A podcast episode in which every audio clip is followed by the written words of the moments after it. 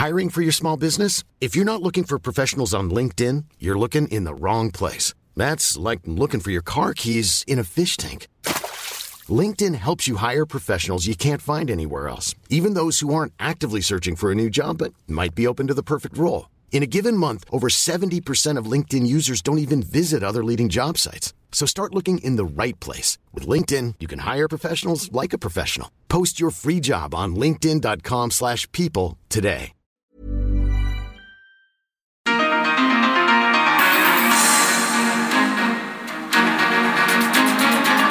Días, muchas gracias por acompañarnos. Sean bienvenidos a Periodismo de Emergencia. Son las 10 de la mañana con 3 minutos y como todos los fines de semana tengo el gusto de saludar primero, primero las damas. Mónica Reyes, muy buenos días. Estamos en la cabina de desde temprano. Tú antes, estrenando equipo. Estrenando equipo, qué contentos estamos con Sola. También aquí nuestros regresos tollback de nivelación de, de sonido. Estamos muy contentos Entonces, aquí si, festejando. si de pronto nos trabamos o escucha algún problema es porque estamos aprendiendo Estamos a utilizar aprendiendo esta tecnología. A manejar esta nueva tecnología que tenemos en la cabina del Heraldo Radio. Gracias, buenos días. Y puntual te entregué programa, ¿eh? Programa puntual. Puntual. 10 de la mañana, ahora con 4 minutos tiempo de la Ciudad de México, desde donde saludamos a Arturo Rodríguez, de aquí hasta el norte, hasta allá en el norte que imaginamos está frío. Arturo, buenos días. No, ¿cuál frío? Muy buenos días. Qué gusto saludarte, Hirochi, Mónica y pues a todo el auditorio. Hola, hola. Y no, fíjate que ha estado bastante eh, Calor. calurosito, no extremo, pero, pero sí caluroso. Por ahí unos 32, 33 grados aproximadamente el promedio de estos días. Pues caluroso para para aquellos que dices tú, este, eh, son objeto de burlas los que vivimos acá en la Ciudad de México, ¿no? Cuando eh, platicamos con un norteño, por ejemplo, Arturo. Sí, es que, es que sabes que yo siento que la Ciudad de México, eh, para quienes pues hemos sido, eh, tenemos de origen un- una zona extremosa, y la Ciudad de México pareciera que siempre tiene una misma estación. Yo, pues yo me he visto igual casi todo el año.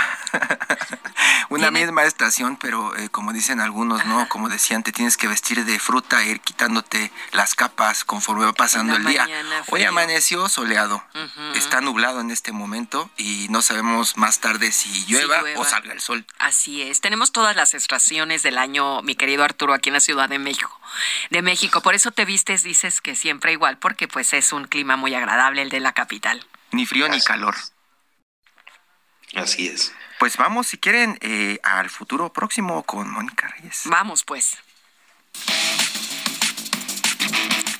La semana inicia con la trágica situación de los mineros en Coahuila. Las labores de rescate continúan en el cuarto amanecer después de la inundación que dejó atrapados a 10 trabajadores en la zona carbonífera con insuficiente extracción de agua y una serie de procedimientos para tratar de evaluar las condiciones de búsqueda. Esta semana dos decisiones judiciales tendrán amplia repercusión en el debate público. El lunes un juzgado constitucional resolverá si ampara o no a Alejandro Moreno Cárdenas contra la difusión de audios por parte de la gobernadora de Campeche, Laida Sansores. El martes otro juzgado resolverá si el gobierno federal violó el amparo sobre el tramo 5 del tren Maya. Respecto a lo político, la semana será crucial para Morena y su intento de renovación interna.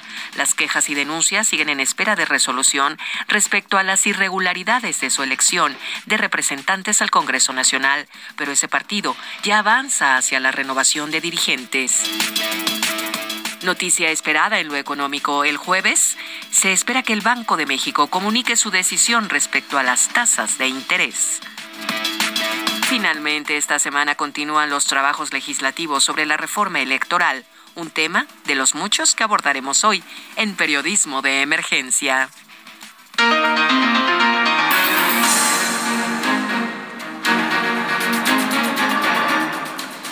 Pues en los últimos días, Monique, muchas gracias, muchas gracias por este adelanto de lo que eh, pensamos va a dominar todavía la agenda de las redacciones en todo el país. Y, y, uno de los temas que se ha abordado en los últimos días tiene que ver con pues la delincuencia en la Ciudad de México. Era un tema hasta pues la administración pasada que poco se abordaba. Incluso Arturo, tú recordarás que el jefe de gobierno y su equipo siempre han negado o estaban negando que el narcotráfico eh, trabajara en la Ciudad de México. Se hablaba de la Ciudad de México como un lugar prácticamente mágico en donde eh, pues eh, se llevaba a cabo la vida diaria sin que los grandes cárteles afectaran como sucedía en otros estados. Hablamos de Culiacán, hablamos de Michoacán, hablamos de, de, allá de, ciudades que prácticamente están eh, controladas, así lo, así lo reflejamos por el narcotráfico y por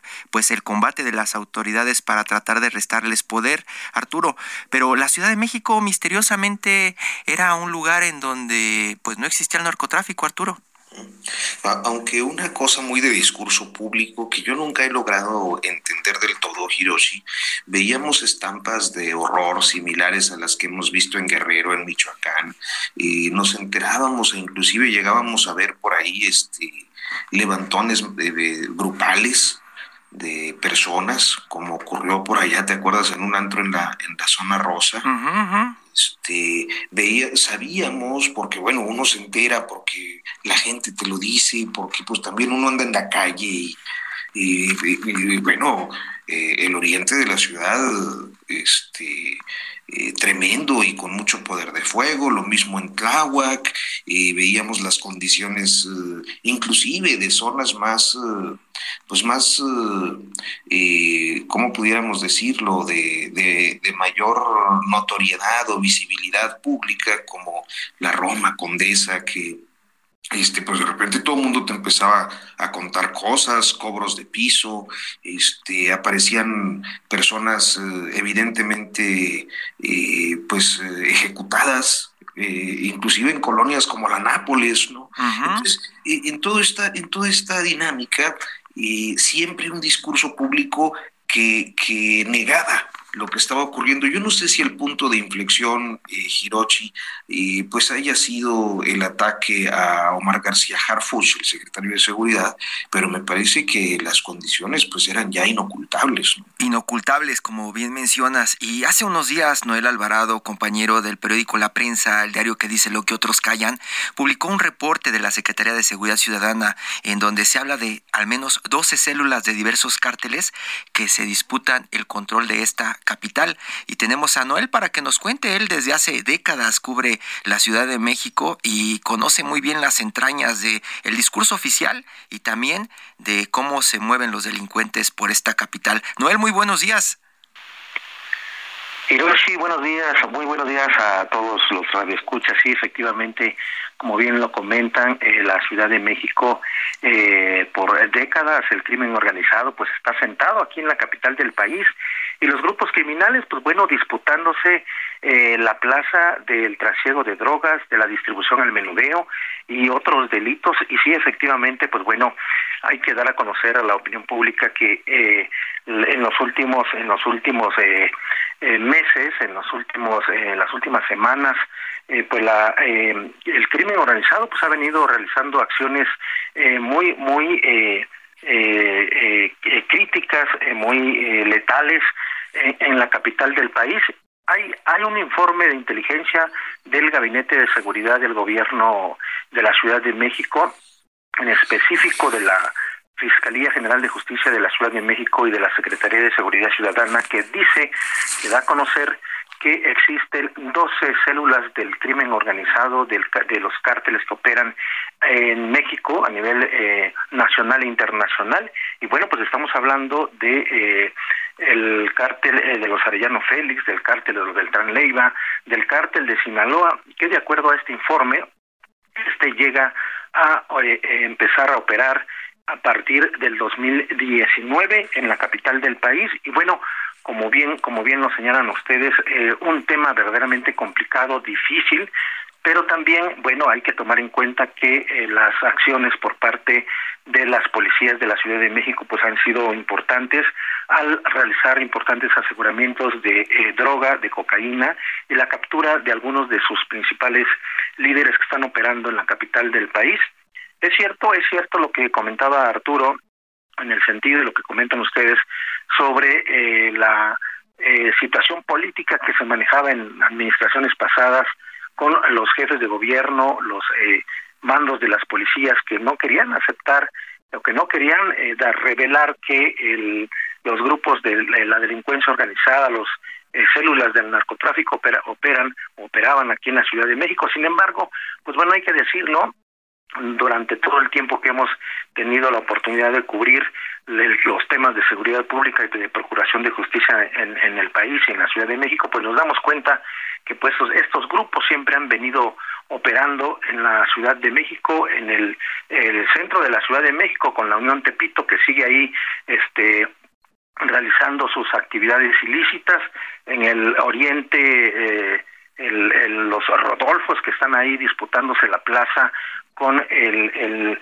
desaparecido cártel de Tlagua que dirigía el Ojos. Hay algo bien importante ahí en esa zona, porque de acuerdo al informe de inteligencia de, la, de las corporaciones de policía de la Ciudad de México, en el sentido de que eh, el, este grupo delictivo de, del cártel de Tlagua ahora es dirigido por una mujer a quien se le identifica como Liliana, Liliana alias la patrona, la, la, así la tienen identificada los eh, mandos de la policía que mantienen las investigaciones sobre este este grupo delictivo. Y bueno pues ahí están las las, las apariciones en las últimas semanas del cártel eh, de Sinaloa que bueno ahí está operando allá por el sur eh, de la Ciudad de México Xochimilco y eh, las detenciones que ha hecho y enfrentamientos que ha tenido la, la policía de la Ciudad de México con estos grupos delictivos. Y bueno hay que hay que hay que eh, destacar que bueno si bien aquí andan estos eh,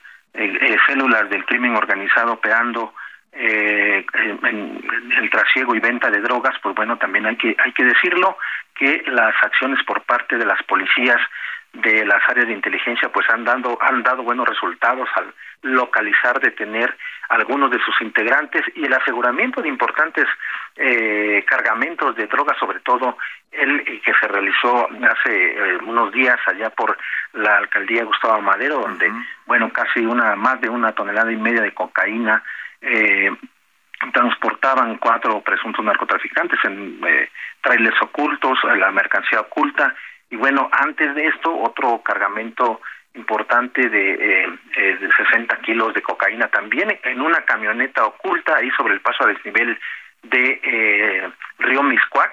Ahí hubo una, unos, eh, en la madrugada unos disparos y bueno, el conductor se dio a la fuga, aseguraron la camioneta, no sabían qué tenía en la camioneta, se la llevaron al corralón y resulta que le llamó la atención porque muchas personas estaban con la insistencia de que pues eh, liberaran la camioneta, que liberaran la camioneta, les llamó la atención a la policía, empezaron a revisar la camioneta y resulta que bueno, pues ahí en una parte oculta también te venía esta importante eh, este importante cargamento de, de droga. Y bueno, como este se han realizado otros eh, no sé si recordarán eh, también una camioneta que por ahí por Río San Joaquín se volcó eh, y también llevaba un cargamento importante de droga. Y la información que se tiene por parte de las autoridades de la de la Secretaría de Seguridad Ciudadana y de la Fiscalía Capitalina es que todos estos aseguramientos de droga son del cártel de Sinaloa. Entonces, eh, es mucho, muy importante pues la, las acciones por parte de la, de la policía, pero pues sí, también mucho, muy importante y preocupante lo que está pasando en la Ciudad de México sobre estos grupos delictivos, porque bueno, diario nos damos damos cuenta de eh, ejecuciones de balaceras y de situaciones eh, seriamente complicadas que preocupan a la, a la ciudadanía porque pues bueno estos eh, grupos criminales andan por todos lados. Y bueno el, el, último caso ahí en la ronda 88 hace la semana pasada una balacera ahí donde tres personas fallecieron y bueno pues este este eh, esta balacera se le adjudica ahí a la organización criminal conocida como la Ronda 88, Hiroshi. Arturo Rodríguez. Sí, este, fíjate que, y bueno, pues todo esto que, que nos comentas es, uh, me parece que refleja la, la situación ya de manera muy muy clara, muy contundente. Este, ¿qué es lo que qué es lo que alcanzamos a ver como perspectiva o prospectiva, mejor dicho, pues eh, el futuro, pues eh, si en este diagnóstico se está perfilando ya algo eh, pues para lo que viene, hermano.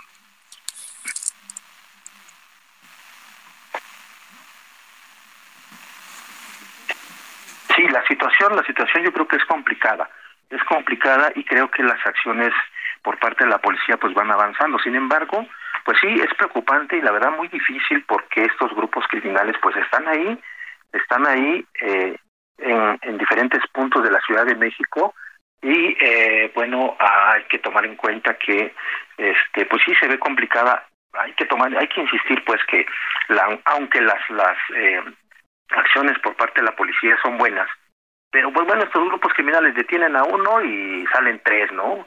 Detienen a tres y salen eh, nueve, ¿no? Entonces, sí es mucho, muy complicado porque, eh, pues por donde quiera, por donde quiera los eh, están este, estos grupos criminales, ya no son las zonas específicas como, por ejemplo, Tepito, que es de toda la vida, ¿no?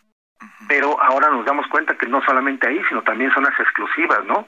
Como Polanco, por ejemplo, este, zonas donde no ocurrían estos tipos de hechos de violencia y la verdad es que sí, sí es preocupante porque eh, pues ya la, estos grupos criminales ya no solamente eh, este, mantienen ellos su, disputa, sino que pues ya están eh, eh agrediendo al, a, la, a la sociedad civil, sobre todo al comercio, ¿no?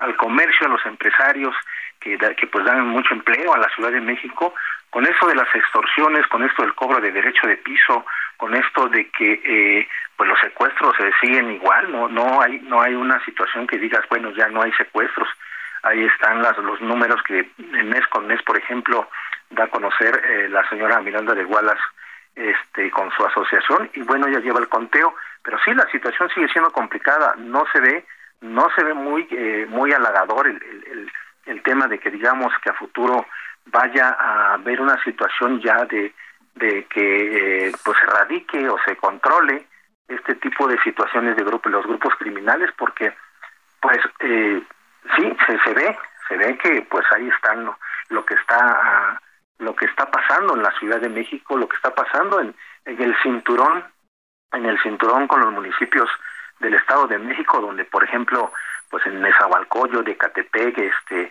eh, pues sí, la, la cuestión ahí es mucho, muy complicada porque ahí las ejecuciones son a cada rato, ¿no? Entonces, eh, de hecho, pues damos, damos cuenta de manera constante de todos hechos de violencia que tienen de cierta forma un vínculo o una relación eh, eh, directa con los grupos criminales que se vienen disputando la plaza y que, bueno, pues han, han querido, eh, han buscado entre, entre ellos eh, la, la, apoderarse de más, de más territorio, ¿no? Hablan de, hablan de, hablan de 12 grupos, Noel, y, y lo que hemos visto, eh, eh, pues en las redacciones, lo que hemos recabado eh, a lo largo de los años es que de pronto los grupos empiezan a disputarse ciertos territorios y empiezan las guerras, y empiezan los, las matanzas, y empieza a hablarse de que se calienta la zona, empieza a hablarse de mil cosas que terminan en violencia y grupos armados tratando de defenderse porque las autoridades no pueden defenderlos. Al final eso pues se queda ya como zonas perdidas en donde incluso pues la prensa ni la policía puede entrar porque pues los matan. Aquí en la Ciudad de México hemos vivido como una paz, así así nos la vendían, pero ahora hablan de 12 grupos y se habla de que se están disputando el poder. Eso eh, Noel, eh, ¿cómo lo interpretan las autoridades? ¿Qué dicen en corto alrededor de esto que se está viviendo ahora. ¿Podemos temer o podemos estar seguros de que se va a controlar? Pues lo que podemos decir es que, híjole, nos mantenemos en una situación de inseguridad, yo creo, en la Ciudad de México. ¿Por qué? Porque si bien la autoridad hace, trata de hacer algo, pues de este lado la situación también, los grupos criminales siguen avanzando, mantienen una situación complicada en que se andan disputando el territorio. Y la verdad es que eso es lo que preocupa porque van creciendo van aumentando y ganando terreno entre eh, unos y otros, unos eh, desplazados y otros eh, ganando y este ganando más terreno para el control de sus negocios, pero sí hay, hay que decir hay que decir que existe una ruta muy importante que la propia autoridad que la Fiscalía General de Justicia de la Ciudad de México, que la Secretaría de Seguridad Ciudadana, que la Guardia Nacional y que la Fiscalía General de la República conocen. La ruta, la ruta para la introducción de droga a la Ciudad de México es eh, por la carretera Xochimilco-Huastepec. Pese a que hay un hay un hay un este eh, un cuartel de la policía de la Guardia Nacional ahí en, en la llamada Y de esa carretera, siguen siguen pasando cantidades importantes de droga que de acuerdo a la información que tiene la, el, Gabinete de Seguridad, no solamente de la Ciudad de México, sino el, gobierno del gobierno federal, llámese Sedena, Marina, Guardia Nacional, Fiscalía General de la República, conocen esa ruta, saben que por ahí entran importantes cargamentos de droga que van directos, directos a la central de abasto y de ahí se distribuyen esas importantes cantidades de, droga a diferentes puntos de la ciudad y también desde aquí de la Ciudad de México se distribuyen importantes eh, cargamentos de droga a los estados eh, de, de, la zona centro de la Ciudad de México. Está esa ruta que creo que debería deberían los gobiernos de la Ciudad de México y del gobierno federal ponerle más atención, porque si es por ahí donde entran importantes cantidades de droga vía terrestre, pues es deberían de ponerle más atención. Digo, no quiero pensar mal, pero bueno, pues ya la cuestión de la corrupción dentro de las corporaciones de policía es un tema también mucho, muy complicado, que, que es eh, eh, eh, tema de otro análisis, pero la verdad es que si saben dónde están, si conocen que hay 12 grupos criminales, si saben quiénes son los que están al frente de estos grupos criminales, pues hay que ir por ellos, hay que resguardar más la seguridad en los puntos donde se están detectando. Hay que mandar más seguridad y más patrullajes, más seguridad en esa carretera que es una de las principales vías de acceso a, con cargamentos de droga importantes a la Ciudad de México, ¿no? Yo creo que sí es por ahí donde la autoridad, si ya sabe, ya tiene los datos, tiene toda la información, pues deberían de poner a, de echar a andar acciones más precisas para eh, pues controlar, para abatir, para detener a todos estos integrantes que operan en estos 12 grupos criminales que mantienen en la Ciudad de México una disputa eh, bastante preocupante, no solamente para la autoridad, sino para todos los, los capitalinos. Noel Alvarado, reportero de La Prensa, el diario que dice lo que otros callan. Léalo en La Prensa, uno de los periódicos de la Organización Editorial Mexicana. Allí está este reporte de la Secretaría de Seguridad Ciudadana que pues detecta estas células y también pues el seguimiento puntual a lo que está sucediendo en la capital del país alrededor de pues esta disputa. Noel, muchísimas gracias. Muy buenos días.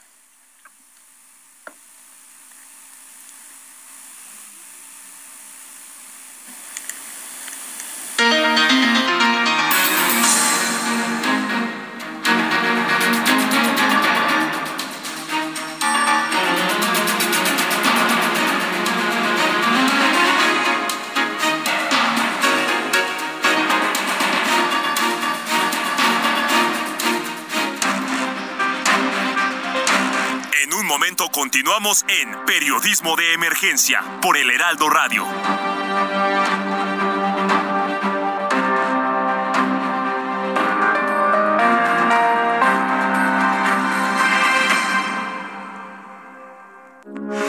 Heraldo Radio, con la H que sí suena y ahora también se escucha.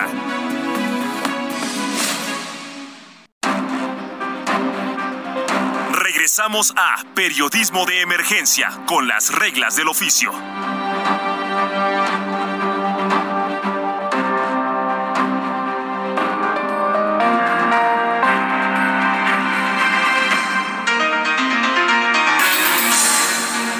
Con 30 minutos tiempo de la Ciudad de México. Estamos transmitiendo en vivo desde las instalaciones del Heraldo Media Group y hoy vamos a platicar también de la coalición Va por México que está integrada por el PAN, PRI y PRD en la Cámara de Diputados que inició el pasado viernes 5 de agosto el primero de cinco foros alternos sobre la reforma electoral.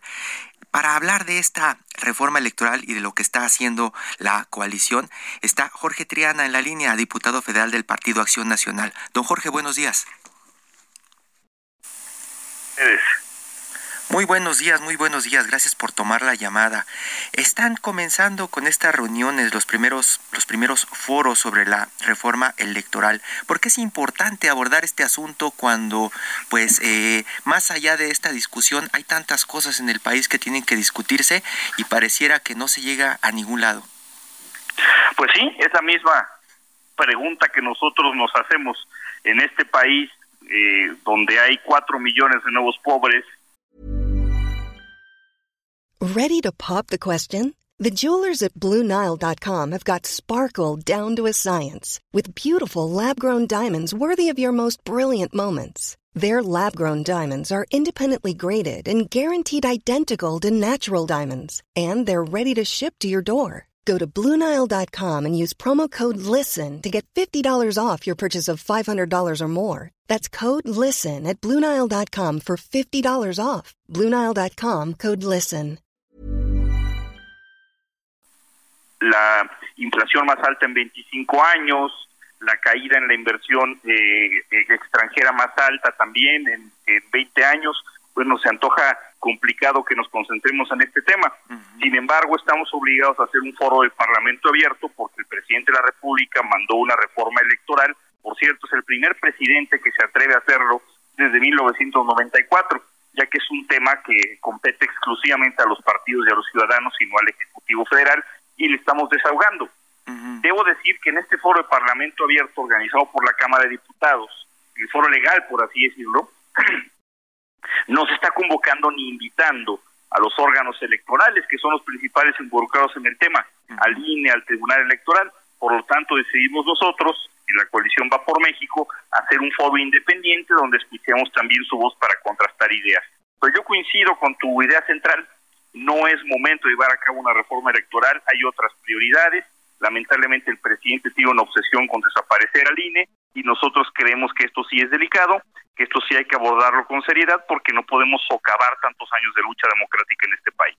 Arturo Rodríguez. Jorge Triana, buenos días. Y, escucho esta posición de ustedes, pero resulta un poco contraintuitivo en la medida en la que, pues, eh, va por México ha declarado una moratoria constitucional, le dije, le dicen, en la que no aprobarán reformas. ¿Para qué ir a un, o sea, quiero decir, parece ocioso ir a un parlamento abierto cuando no hay, eh, pues, eh, signos de que puedan aprobar algo? Mira, la moratoria constitucional, Arturo, nosotros lo mencionamos desde un principio, versa sobre las tres iniciativas constitucionales prioritarias que ha anunciado el presidente, la electoral, que ya no la dejamos pasar el periodo pasado, la electoral que estamos, eh, perdón, la eléctrica, la electoral que estamos analizando en este momento y la militar de la Guardia Nacional que vendrá en próximas semanas. Si no se le mueve ni una coma a esta reforma constitucional, como ha advertido el presidente que sucederá, pues entonces la moratoria constitucional surtirá efectos y no la vamos a aprobar. Eso no quiere decir que no cumplamos con nuestro deber, insisto, legal, eh, reglamentario, que viene nuestra normatividad interna del Congreso, donde tenemos que agotar la instancia de un Parlamento abierto. Estamos acudiendo a estos parlamentos abiertos a explicar el por qué no vamos a aprobar la reforma. El no ya lo tienen, estamos explicando por qué no y creo que la ciudadanía merece esa explicación.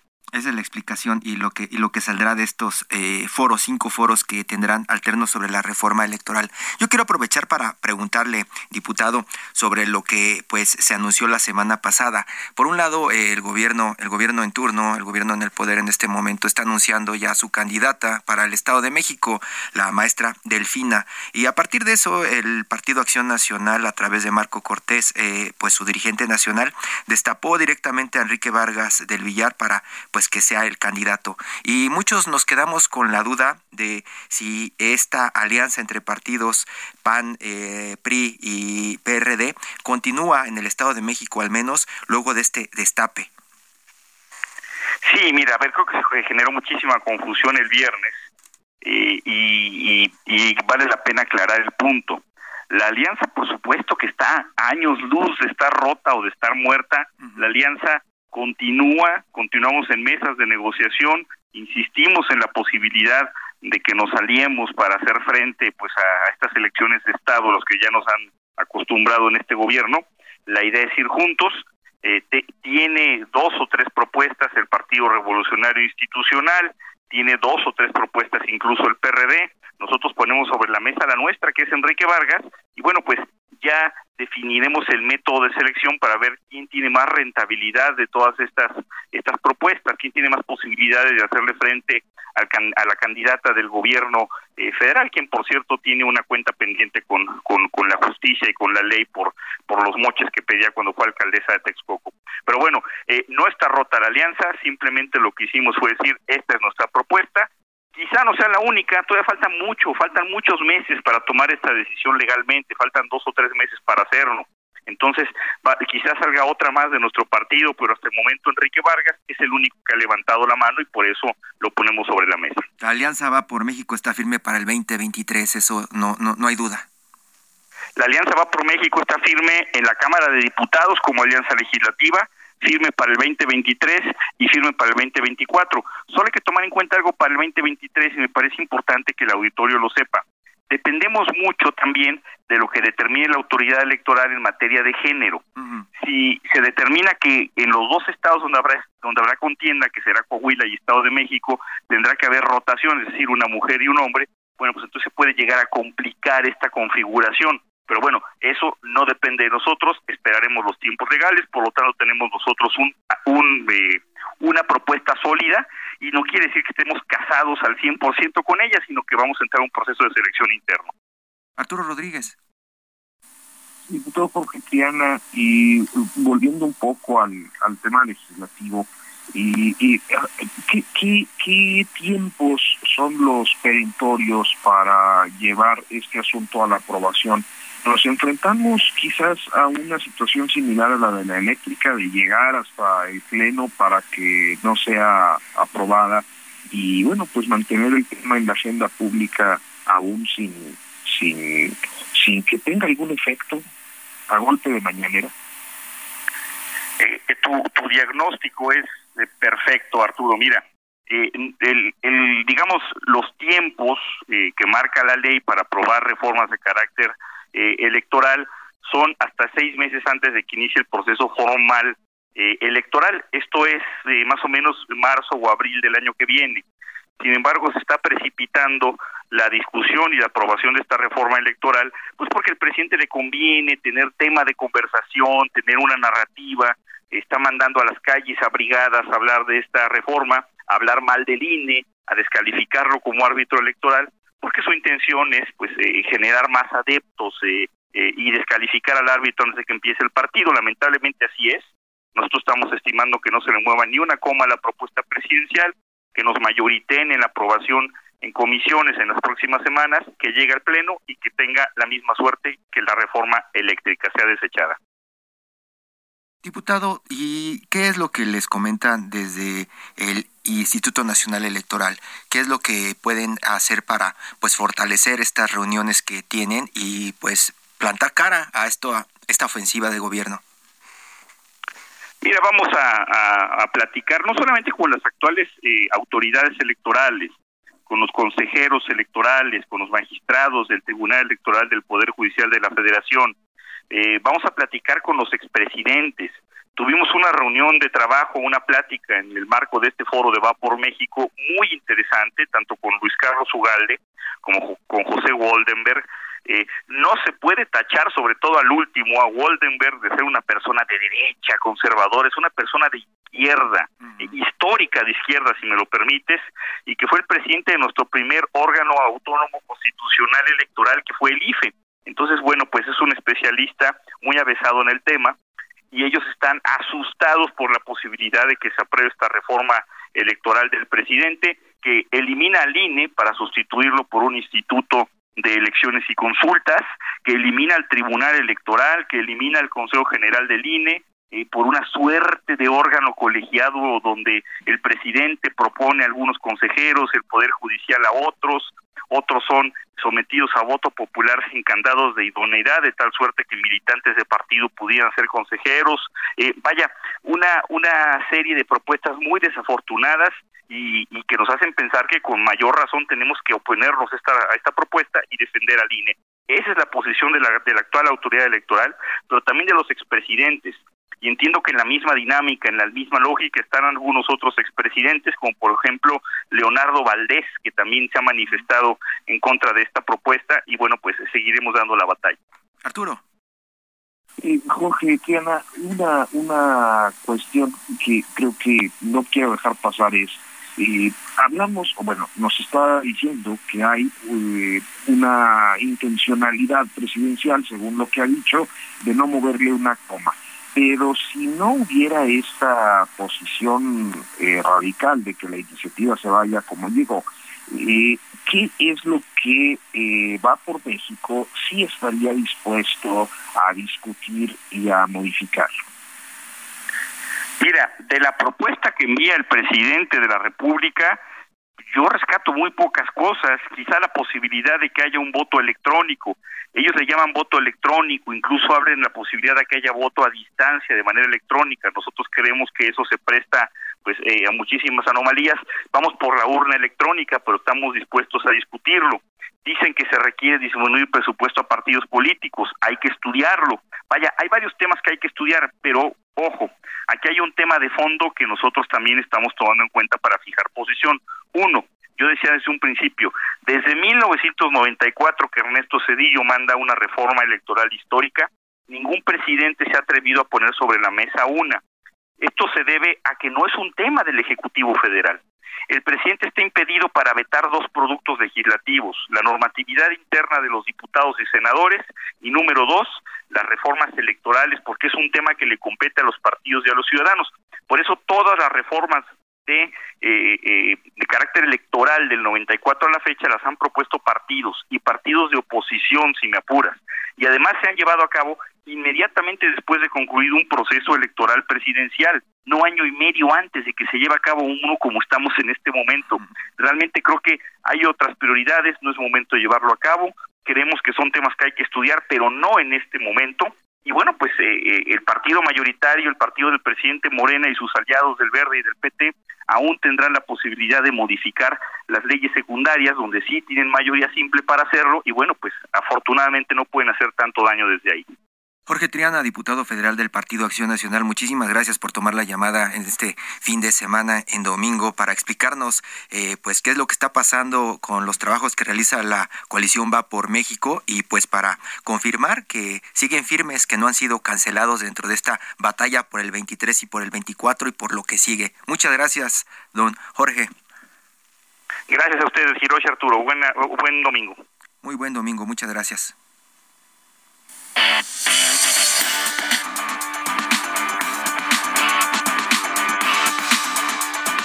Arturo Rodríguez, pues para platicar en todo menos fútbol sobre lo que viene en el horizonte, eh, retomamos de la agenda de lo que sucederá en los próximos días, eh, pues la semana del cine alemán que comenzará el 10 de agosto y que será para rendir homenaje a escritores y también a pues algunos directores. Arturo. Pues sí, una propuesta muy interesante para quienes están en, en un tema tan tan y pues, pues, sí, interesante, ¿no? Eh, conocer propuestas de un país como Alemania y con este concepto. Sí, están eh, en esta ocasión están hablando de que se va a rendir homenaje al escritor Betraven, ¿no? Eh, prolífico autor de cuentos y novelas y también eh, habrá un programa que tendrá al menos 26 largometrajes, 18 de los cuales serán estreno en México y vienen de festivales como Cannes, Venecia, Berlín. Hay mucha mucha Mucha, muchas películas que, que podremos tener eh, a partir de, lanzamiento de, de, este, de este, pues, eh, de esta semana de cine alemán. Para platicar de ello, Arturo, está Pepe Ruilova, el director de esta edición de la Semana de Cine Alemán en la Cineteca. Pepe, muy buenos días. Hola, muy buenos días, ¿cómo les va? Muy bien, muy bien. Estamos platicando de lo que viene, un poco homenajes y también presentaciones de películas, pero parece que eh, el centro de este de este eh, festival de esta semana es Nosferatu. Cuéntanos un poco más acerca de ello. Claro que sí, con mucho gusto. Mira, eh, vamos a inaugurar, estamos muy orgullosos de ello con la película Nosferatu, que justo este año cumple 100 años, ¿no? Y es una película, bueno, con toda una historia de que en un principio eh, la esposa de Bram Stoker, eh, el escritor de Drácula, no quería que saliera y se quemaron todas las copias y, y, bueno, al final sobrevivieron algunas y afortunadamente son las por las que hemos podido ver la película. Entonces, eh, en la Semana de Cine Alemán, bueno, se ha vuelto ya una tradición que, que abramos con una película muda y, y, la musicalicemos en vivo con algún artista invitado que no sea mm, necesariamente lo que se espera, ¿no? Este año eh, va a ser el artista Julián Lede, que, que está componiendo música original para la proyección Julián y pues, Lede, estamos muy emocionados. Julián Lede de Titán y, y Silverio. Así es. Es, una de sus aliases. identidades, entonces, así es. Sí, sí, suena raro porque por lo general siempre se relaciona al cine mudo o lo habíamos tenido con pues con música como experimental, este eh, clásica, ¿no? Este en vivo, pero pocas veces, bueno, eh, hay algunos experimentos en otros países, pocas veces se hace con con este con pues un poco relacionado con electrónica o rock, ¿no? Así es. Y fíjate que el año pasado tuvimos eh, eh, al colectivo Nortec, funcionó muy bien. Y bueno, este año estamos eh, muy contentos de que eh, Julián haya aceptado la, la invitación. Él también está muy emocionado y creemos que va a ser una mezcla rara, emocionante, inesperada, porque ni, ni siquiera nosotros sabemos qué, qué esperar de, de esa noche. Pero la verdad es que la gente ha respondido muy bien también, porque ya hasta los boletos están agotados, entonces estamos muy emocionados. Eso te iba a preguntar, imagino que los boletos se agotaron y, y en una de esas piensan en abrir otra otra otra programación, ¿no? Con con este tipo de mezcla. Ya lo veremos, sí, bueno, y de entrada, pues cada año esperemos que sigamos con esto. Hoy justo se abrió una dinámica en nuestras redes sociales para, para dar eh, unos últimos boletos que nos quedan por ahí, entonces por si lo quisieran checar. Eh, pero sí, eh, viendo que funciona también, pues eh, pensaremos, ¿no? Eh, en qué más se puede hacer eh, del estilo. Arturo Rodríguez. Pepe, muchas gracias. Fíjate que eh, pues me llama la atención esta, eh, esta eh, homenaje, entiendo, a Vitraven.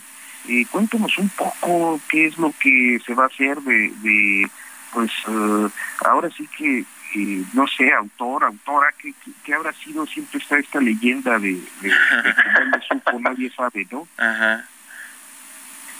Sí, no, es, es, es un enigma total este personaje que fue por la vida con también con muchas identidades, que justo es el tema de nuestra edición.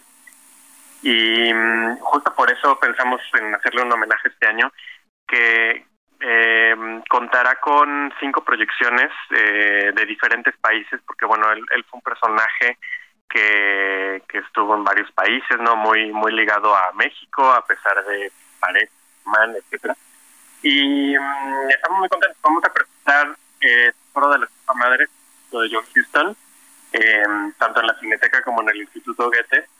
Incluso el físico de cine Rafael Aviña va, va a acompañarnos para dar una plática sobre este personaje, sobre la película y todo el- lo que lo rodea. Y además eh, tendremos tres películas de Roberto Gabaldón basadas en, en escritos de Vitraven. Eh, serán Macario, Díaz de Otoño y Rosa Blanca, todas con Ignacio López Tarso. Y finalmente un- una película alemana que se llama El Barco de la Muerte, que es la primera vez que está en México. Nunca, nunca se ha pasado acá. Entonces, eh, eso también es un plus para las audiencias. ¿no? Pues Pepe Ruilova, director de la vigésimo primera semana del cine alemán en la Cineteca Nacional, comienza este 10 de agosto y termina el 21 de agosto. Ya nos contaste que Nosferatu de Murnau, pues ya está agotada prácticamente la proyección musicalizada por Julián Lede, pero pues hay más cosas, ¿cierto? Hay más cosas, sí, además de la Cineteca, contarles que también estamos o estaremos en el en el auditorio del Instituto Goethe, en la colonia Roma, así como en Cine Tonalá, ahí cerquita, y en Cinépolis Diana. Entonces tenemos eh, esas cuatro diferentes sedes para, bueno, estar en diferentes puntos de la ciudad, como lo decías, del 10 al 21. Y sí, fíjate que además de estas películas clásicas que les acabo de contar, eh, tendremos alrededor de 20 películas de, del 2021 y 2022, eh, por supuesto alemanas, eh, de, diferentes géneros. No quisimos abarcar tanto películas muy de prestigio que han ganado premios importantes, sobre todo en, en la Berlinale, ¿no? que tenemos seis películas de ahí, que fue en febrero, o en los premios Lolas, que son como los Óscares, pero de Alemania. Tenemos eh, la, todas las producciones que prácticamente han arrasado el año pasado y este. Pero también, bueno, los alemanes, aunque aunque no lo creamos o no lo sepamos, tienen toda una industria de cine taquillero, de comedia, no más familiar, y, y también tenemos representación eh, de ese tipo. Entonces, eh, un poco de todo, ¿no? De prestigio, de época, de comedia, un par de suspenso por ahí. Tenemos una sección de niños y adolescentes también con dos películas eh, encaminadas a este público. Y, y, bueno, ficciones, documentales, un poquito de todo para dar como esa idea de, de la industria alemana, promover eh, el, el, país, ¿no? Que es tan increíble, tan rico en cultura, y pues también el idioma. Muchas gracias, Pepe. Ya estaremos platicando del resultado de esta mezcla entre Lede y Nosferatu y pues toda esta, toda esta eh, proyección de películas. Muchísimas gracias. Buenos días. Gracias a ustedes. Muy buenos días.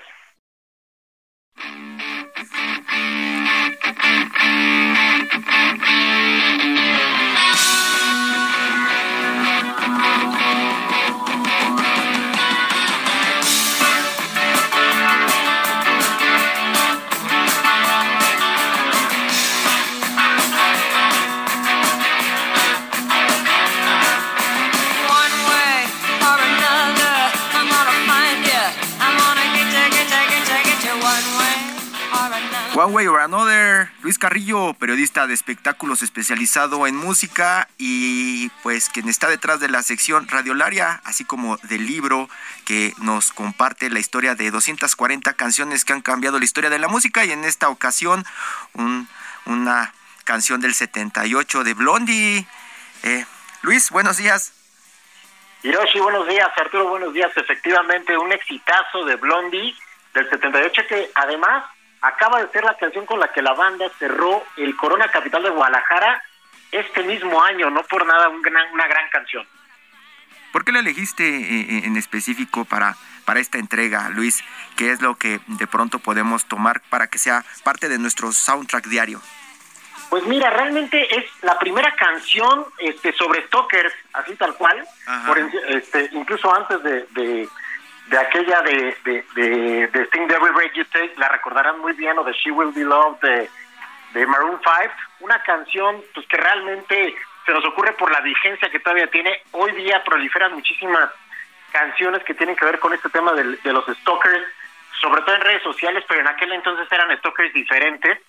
Y en aquel entonces Debbie Harry le escribió, la vocalista de Blondie, por un exnovio que después de tronar con ella, pues la estuvo acechando en Nueva Jersey mucho tiempo, muchos años, y la canción realmente está eh, compuesta, digamos, desde la perspectiva justamente del stalker, esa es la curiosidad, no desde la perspectiva de ella, sin victimizarse, ella hace una canción o escribe una letra pues desde la perspectiva de este de este chico que al, parecer tenía problemas de drogadicción, de alcoholismo y que la acechó tantos años, ¿no? Volviéndose pues una un tema insisto, ya más recurrente ahora con las redes sociales y, y, la forma en que se toquea a través de estos medios, ¿no? Y Debbie que eh, sigue estando muy vigente, ¿no? Al menos esas imágenes que surgen de los setentas y que están eh, repartiéndose por todas partes, ¿no? Como esta imagen, eh, esta imagen bonita de el punk rock o el post punk, ¿no? Además, este es, esta es la canción por excelencia punk rock de Blondie, que también tenía una, una faceta disco, el, el sencillo previo a One Way or Another en aquellos tiempos fue Heart of Glass, con, un, con un enfoque mucho más disco, claro, mucho más exitoso más para bailar. más para bailar. Se habla de la, de la diversidad de estilos y de la versatilidad que tenía Blondie como banda, una banda enorme, ¿no? Este, y, y como bien dices, la imagen icónica de Deborah Harry, influencia de Madonna y de muchas más, sigue ahí bastante fuerte en la muy fuerte. Luis Carrillo de Radiolaria, Arturo Rodríguez, desgraciadamente se nos acaba el tiempo. Muchísimas gracias por acompañarnos en Periodismo de Emergencia. Nos escuchamos el próximo. Un abrazo. Gracias.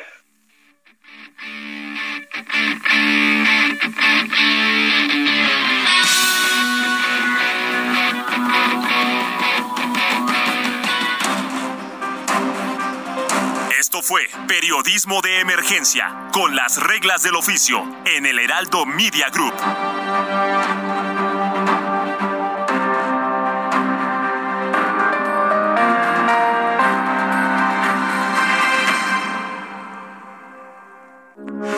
Heraldo Radio, con la H que sí suena y ahora también se escucha.